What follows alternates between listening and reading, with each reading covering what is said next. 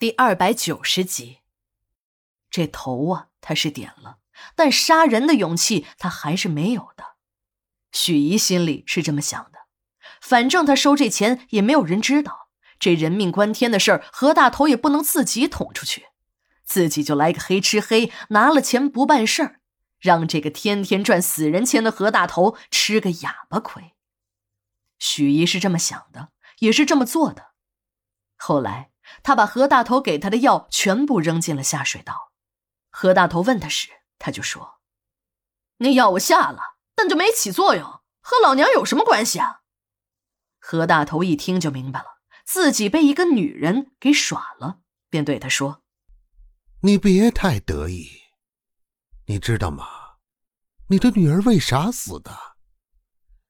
那病就是你东家张勇给传上的。”还有死那么快，为啥？还不是你东家张勇捣的鬼？何大头的这些话，许姨根本就听不进去。在他的眼中，东家是一个好人，这何大头呢是条疯狗。这条疯狗放的臭屁，自己连听的必要都没有。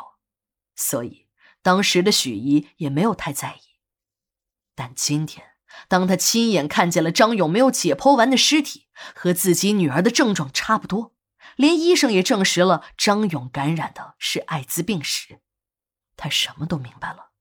这个张勇就是一条披着人皮的狼，自己女儿的病就是他给传染的，人也是他害死的，自己竟然傻到天天伺候杀害自己女儿的凶手，还把他当成了恩人。还为他们张家保守着那个天大的秘密。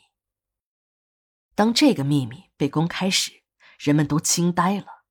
那样一个豪门之家，一个公众眼中的成功之家，社会的精英，时代的弄潮儿，他们站在现代文明的最前沿，享受着现代文明的阳光。没想到，这里还是阳光普照不到的死角，一个被文明遗忘的角落。女人如果真的被激怒，进入疯狂的状态，事情便会难以收拾。更何况又是这样一个失去了女儿的母亲，在找到了杀害自己女儿真凶时的愤怒，这种愤怒像火山一样的喷发了。许怡已经顾不了许多，一下子便揭了张家父子的老底。像这种有关豪门的家世丑闻，天生有着强大的吸引力。也是公众们娱乐的重要谈资。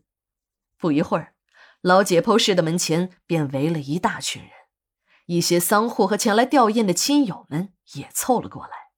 大家都想听听这个张百万家的保姆能说出什么让大家感兴趣的花边新闻。人是越聚越多，现场也越来越热闹。许一看围观的人越聚越多，自己有了更多的听众，便是来了精神。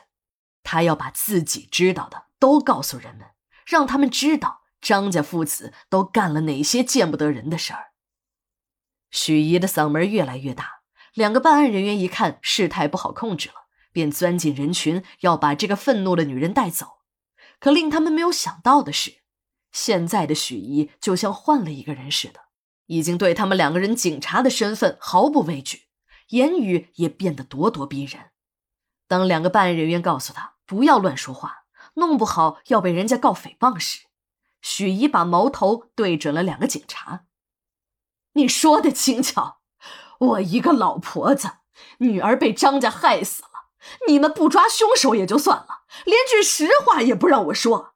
你们是公安局的吗？还是张家的打手？再说了，我这个孤老婆子又不是罪犯，是你们请来配合破案的，对吧？我说什么那是我自己个人的事儿，要告也是张家去告我，关你们什么事儿？你们该不会是收了张家的好处了吧？两个办案人员受了老太太一阵抢白，正要采取下一步的行动时，围观的人群看有人要打搅自己听花边新闻的雅兴，一边倒的给两个办案人员起哄。这两位警察一看这种情况，也默默的退了出去。其实，在他们的心里。也对张家的那些人有很大的意见，尤其是张百万手下的那些小地痞，有了主子撑腰，那更是狗仗人势，时不时的打架闹事，从来不把他们这些警察放在眼里。